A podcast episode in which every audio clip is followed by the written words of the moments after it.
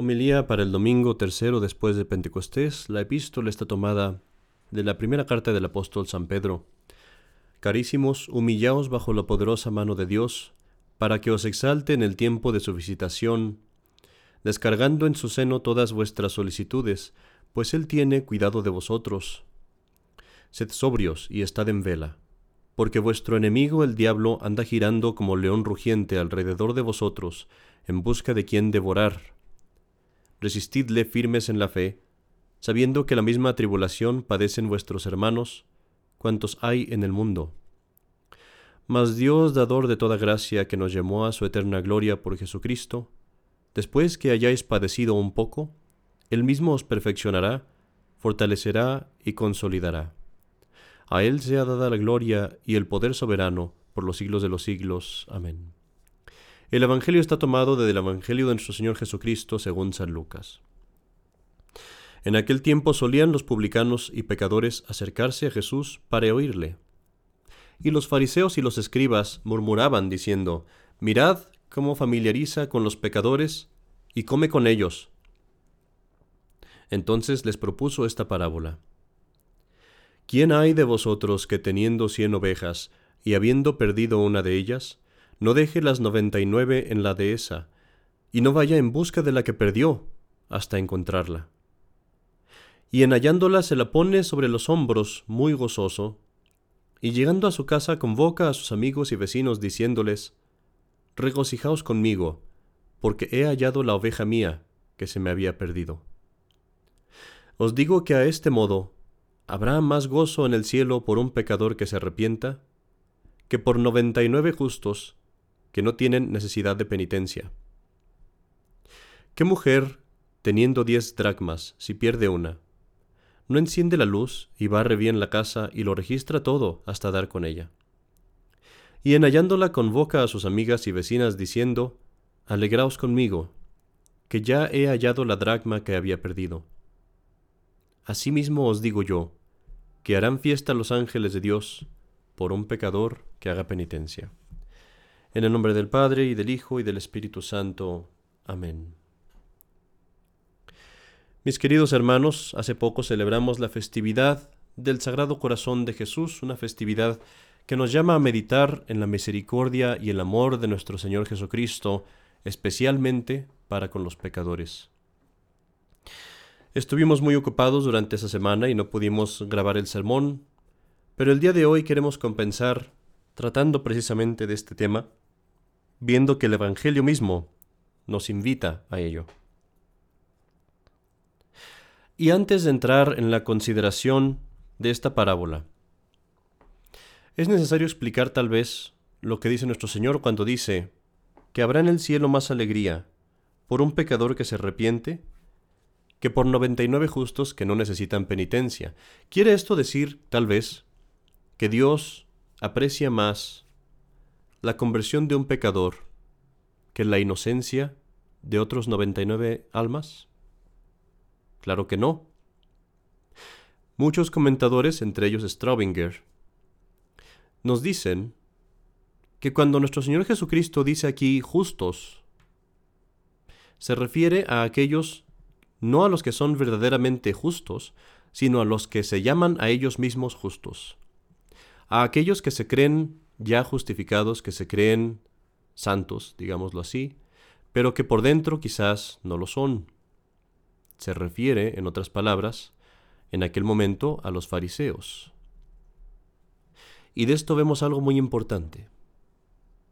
Vemos que el primer requisito para estar al lado de nuestro Señor, el primer requisito para conseguir la gracia de Jesucristo, es precisamente el llamarnos pecadores, el reconocernos como pecadores. Porque si yo me digo justo, por ese hecho digo, no necesito a Jesucristo. Pero si yo me llamo a mí mismo pecador, entonces por ese mismo hecho me hago titular, me hago merecedor, por decirlo así, de su misericordia.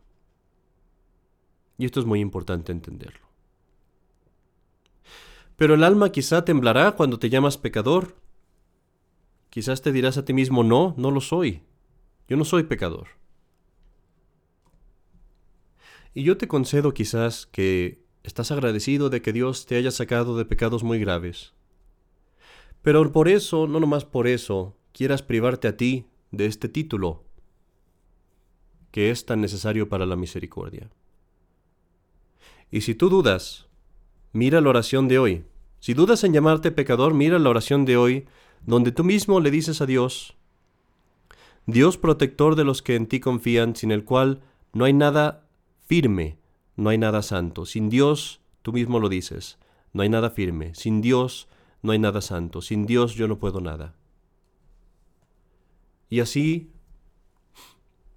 no solamente no debes temer llamarte pecador, sino ve más adelante y llámate pecador y gran pecador. No tengas miedo de llamarte no solamente una oveja que está tal vez algo apartada del rebaño, sino llámate a ti mismo una oveja perdida. Porque al hacer eso, de nuevo, estás clamando por misericordia. Imagínate esa oveja perdida de la que habla de nuestro Señor. Sale la oveja del rebaño y empieza a pasear por los pastos y encuentra los pastos muy agradables, y estos pastos, claro está, son los placeres del mundo. Tú tienes la cabeza mirando hacia el mundo, mirando hacia los placeres, metida en el lodo y en el fango. Y porque piensas que no estás en peligro, porque estás tan embobado por estos placeres quizás, sigues y sigues caminando, alejándote del rebaño, alejándote de tu pastor, y no te das cuenta que hay peligro. Pero lo que yo te pido ahorita es que digas, sí estoy en peligro, que dejes de pastar en esos pastos, que, que levantes tu cabeza por un momento y te des cuenta de tu alrededor y como esa oveja quizás vio la oscuridad, cuando levantó la cabeza vio la oscuridad, escuchó los lobos a lo lejos, se vio perdida, vio las espinas cerca de ella, vio el precipicio tal vez muy cerca. Así yo te pido que ahora levantes los ojos. Y si no ves, te des cuenta entonces que hay ceguedad, que veas entonces que hay riesgo, que veas que verdaderamente el precipicio estuvo muy cerca de ti y que el enemigo está, como dice San Pedro, rugiendo alrededor de ti, buscando a quien devorar. No temas llamarte pecador, antes bien llámate pecador y gran pecador. Porque ese, como nos dice San Agustín, es el principio de la justificación. Hay una historia de una santa que se llama Santa María Egipciaca, y esta historia te la voy a contar y después te voy a contar de un dibujo que hay acerca de ella. Santa María Egipcia, que era una mujer pública, una mujer pecadora, en Alejandría, si no me equivoco. Todo el mundo la conocía por tal. Y un día estaban haciendo la misa en la iglesia y la egipciaca iba caminando por la iglesia y siente el deseo de entrar allí por un momento siente el deseo de, de la bondad, de unirse a todos esos que rogan a Dios. Pero cuando trata de entrar a la iglesia, una fuerza invisible se lo impide. Imagínate que te pasara eso a ti. Al principio estaba desconcertada, quizás no sabía qué era lo que pasaba, se imagina tal vez que algo había que ella no podía ver, no piensa inmediatamente en Dios. Pero conforme sigue tratando, esta fuerza la impide entrar. Y este dibujo que yo vi es un dibujo de un libro que espero que algún día podamos eh, publicar. Es un libro que se llama Flor de Santas. Y dibujan a María egipciaca y en el dibujo se ve a la mujer esforzándose, forcejeando con la fuerza para entrar a la iglesia y se ve su cabeza inclinada hacia abajo como alguien que está empujando con mucha violencia, pero al mismo tiempo que ves eso, ves en su cara una desesperación y en sus ojos lágrimas, lágrimas de alguien que se da cuenta que los pecados le impiden entrar lágrimas de un alma que verdaderamente se da cuenta en ese momento que está perdida. Y finalmente, cuando se dio cuenta de lo que pasaba, fue e hizo penitencia en el desierto y se convirtió en una gran santa. Pero primero se tuvo que dar cuenta que estaba perdida. Y así pues, volviendo a esta oveja, una vez que te has levantado los ojos y que ves todos estos peligros, se levanta en tu corazón y esto es lo que te pido que se levante ahora en tu corazón, ahorita que te reconoces como pecador, ahorita que te has llamado pecador, que te has llamado verdaderamente perdido, sin mentir, sino sinceramente creyéndolo, empieza a sentir en tu alma, empieza a sentir en tu corazón un saludable temor. Quizás tú también estás en peligro del infierno, quizás tú también te encuentras demasiado cerca de los lobos. Y este temor que se empieza a levantar en tu alma es algo bueno. Yo te pido, no lo impidas por ahora, porque este es el temor que te hace levantar la cabeza. ¿Y qué haces cuando sientes temor? ¿Qué haces tú si te encuentras de pronto asustado en la oscuridad, cerca del enemigo? Llamas por auxilio, llamas por ayuda. Y esto, oveja perdida, esto es el principio de tu salvación, el momento en el que tú te das cuenta que estás en peligro y que llamas a tu pastor y que clamas continuamente hasta ser escuchado, en ese momento verdaderamente se ha dado inicio a tu salvación. Y una vez que has hecho eso, ese llamado, que no es otra cosa que la oración y la confesión, yo te digo, una vez que estás allí, entonces sí, ya no temas. Ya no temas porque si tú has llamado a tu pastor, no cabe duda de que te escuchará. Tú me dirás tal vez, mis pecados son demasiados. He pecado demasiado, son enormes. Y yo te digo, precisamente por eso, tú tienes más título a que nuestro Señor Jesucristo en su sagrado corazón te socorra y te busque a ti primero porque el pastor va a ir primero por aquella oveja que estaba más alejada, primero por aquella más perdida. Y así, si ahora tú tienes muchos pecados, ahora que te arrepientes, esos mismos pecados son la causa por la cual tendrás misericordia, si estás arrepentido. Pero tú me dirás tal vez, he vivido demasiado tiempo en el pecado, he vivido demasiado tiempo en la ocasión, demasiado tiempo embarrado en estas cosas que no me dejan salir. No puedo salir. No puedo volver. ¿Y sabes qué te digo yo? Yo te digo confía en Él. Tú has vivido por muchos años en el pecado. Pues yo te digo, te tomará solo unos segundos en el confesional, en el confesionario, para que todos tus pecados sean perdonados, si verdaderamente te arrepientes. Pero me dirás aún algunas cosas. Aún algunas cosas me pondrás como objeción porque eres esa oveja que está tal vez enredada en las espinas.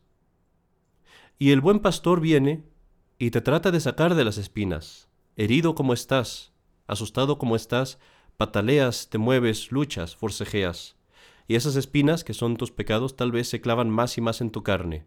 Y entre más te trata de salvar el buen pastor, más esto te causa dolor y te parece que es imposible y tal vez me digas, no puedo, no puedo salir, es demasiado, es demasiado difícil. Lo he tratado ya demasiadas veces y nunca he tenido éxito. Y yo te digo otra vez, no tengas miedo, porque no estás leyendo la parábola que leemos hoy. Y mira qué es lo que pasa, qué es lo que hace el buen pastor cuando ve que la oveja es débil, cuando ve que la oveja no puede caminar. ¿Le dice acaso, ven, camina detrás de mí? ¿Le dice, sal de allí? Esfuérzate. No. Se la pone en los hombros y es él mismo el que la carga de vuelta. Y así yo te digo, si tú tratas de salir de tus pecados, quizás no has confiado demasiado en el buen pastor, quizás aún forcejeas, pídele a él que te dé la fuerza y ponte en sus brazos rezando todos los días, pidiendo todos los días de Él la fuerza y Él te cargará. Entonces, ¿qué esperas? ¿Cuánto tiempo ha pasado sin que vayas a confesarte? ¿Por cuánto tiempo has vivido sin llamarte a ti mismo pecador? ¿Por qué esperas más? Es fácil irte a confesar ahorita, es fácil llamar al sacerdote, no tienes que ir precisamente antes de la misa del domingo, tal vez la fila es muy larga, tal vez no hay tiempo para ti. Llama, haz una cita. Ven en cualquier tiempo que sea bueno para ti. ¿Tienes miedo tal vez de que Él dirá algo de lo que tú le digas en el confesionario? No lo dirá, no puede, porque entonces ya no sería sacerdote. Es más, ni siquiera es Él mismo en el confesionario. Con quien tú te confiesas es con el buen pastor. Pero temes tal vez que te juzgue, que piense mal de ti.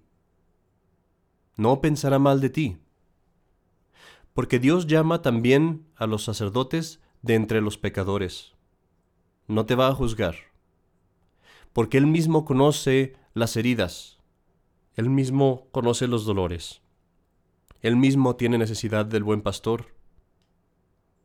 Y no solamente eso, sino que una vez que tu confesión se acabe, ¿cómo te va a juzgar Él cuando tus pecados ya no existen? ¿Cómo te va a ver como Él te verá únicamente como a un santo? porque entonces eso es lo que eres después de la confesión. Eres una persona en quien los pecados no existen más, siempre y cuando estés arrepentido de ellos. Y si en los ojos de Dios esos pecados ya no existen, ¿cómo te va a juzgar Él? ¿Cómo los va a recordar? ¿Cómo va a recordar Él aquello que no existe más? Entonces, oveja perdida, escucha las palabras de tu pastor, no te atrases más, Tú estás ahora allí, en el abismo, quizás al precipicio, y Él te llama porque está buscando a la oveja perdida. Pero toma en cuenta que si no te escucha, si no oye nada de ti, pasará de largo. Si tú no clamas por su ayuda ahorita, si tú te retrasas, si tú no vas al confesionario, pasará de largo porque está buscándote a ti. Él no se va a parar pasará de largo. Tal vez dirá, ya busqué aquí y no escuché nada. Debo de buscar ahora en otras partes. Así pues, no lo retardes más, no dejes que te pase de largo, ahora mismo clama por su ayuda, ahora mismo ve al confesionario, ahora mismo ruega para convertirte. Mis queridos amigos, no quiero terminar este sermón sin notar algo muy importante. En la primera palabra se nos habla del buen pastor, pero en la segunda palabra, en la segunda parábola, se nos habla de una mujer. Y no debo sugerirte, no es necesario que sugiera tu piedad. ¿De quién es de quien está hablando de nuestro Señor? Esa mujer, ¿quién va a ser si no es nuestra Madre en el cielo, la Inmaculada Virgen María? Y por eso yo te digo a ti, que has escuchado este sermón, y que tal vez piensas esto no es para mí. A ti tal vez a quien todas estas palabras no han tocado. Si a pesar de todo esto no te mueves a confesarte, si a pesar de todo esto no te mueves a convertirte, entonces yo encomiendo tu alma a aquella que es el refugio de los pecadores. Esa es la palabra para que sea tu refugio. Tienes que llamarte pecador. Y entonces cuando sientas que estás demasiado herido, cuando te sientas incapaz incluso de rezar, si no sabes por dónde empezar, ven en cualquier estado que estés. Ven aunque estés ciego. Ven aunque estés débil. Es más, me atrevo a decir, ven aunque aún seas malvado. Y así en medio de tu maldad aún ruégale a ella que te saque de ahí. Llámala. Llámala con su nombre. Di María, ayúdame Virgen María, conviérteme. Madre de Dios, ayúdame a ver. Y si tú haces esto, yo te prometo que no importa qué tan malo sea tu caso, no importa qué tan desesperado, si tú la llamas, ella te sacará, ella te rescatará, te buscará si es necesario, y no estarás perdido. Y tú podrás decir, como lo dijeron todos los santos, y como lo decimos en el gradual de la misa de hoy, cuando yo clamé al Señor, Él escuchó mi oración. En el nombre del Padre, y del Hijo, y del Espíritu Santo. Amén.